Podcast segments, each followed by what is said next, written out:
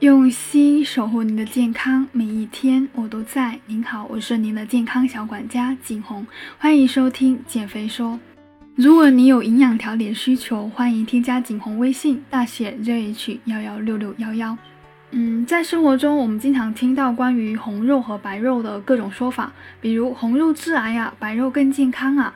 那么这些都是真的吗？你知道红肉和白肉的区分吗？肉到底要怎么吃才更健康呢？那么今天我们就一起来聊一聊这个吃肉的话题吧。所谓的红跟白呢，可以简单的理解成是生肉的颜色。一般来说，猪、牛、羊。一般来说呢，猪、牛、羊等等这种四条腿的动物的肉叫做红肉，而鸡、鸭、鹅等两条腿的禽肉，鱼、虾肉等颜色比较浅，叫做白肉。红肉和白肉的区别是什么呢？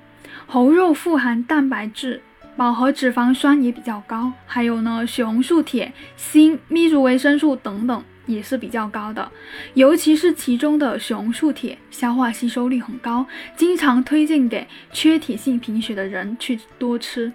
但是因为它的饱和脂肪比较高，肥胖的或者说高血脂的等心血管疾病的人呢，要尽量少吃。如果非得吃，也尽量选择牛肉或者瘦猪肉。和红肉相比呢，白肉脂肪含量较低。脂肪中的不饱和脂肪酸呢也会比较高一点，所以呢白肉更适合推荐给心血管疾病人群需要减肥的人去吃。在二零一五年呢，世界卫生组织将食用红肉归为对人类致癌可能性较高的级别为二 A 类。那这一关联的观察主要是涉及到结肠、直肠癌啊，还有胰腺癌和前列腺癌等等。但是呢，其实。这个证据非常有限，去表明食用红肉跟癌症之间的关系，当然也不能够排除有其他的干扰因素。常吃红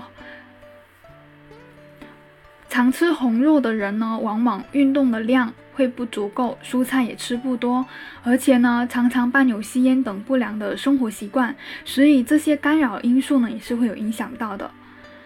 那我们在日常生活中该怎么去吃红肉呢？第一点，建议结合自身营养的需求情况。西方国家的情况是红肉摄入偏多，提升了心血管病和癌症的风险，所以在欧美人看来呢，白肉更好，红肉反而不健康。同样的，对于肥胖的、高血脂的、糖尿病的、冠心病等人群呢，建议少吃红肉。但是，如果你有缺铁性贫血的问题，身体需要增加血红素的含量，或者血压较低，身体怕冷，或者长期节食减肥、大姨妈不来等等，那可以适当的多吃点红肉。另外，女生每个月会有月经。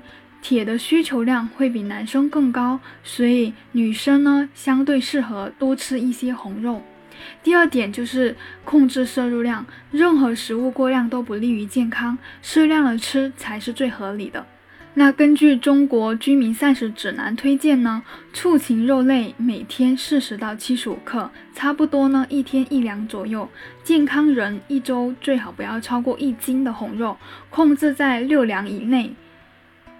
建议少吃红肉的人呢，每周控制在两到三次，每次不超过一两。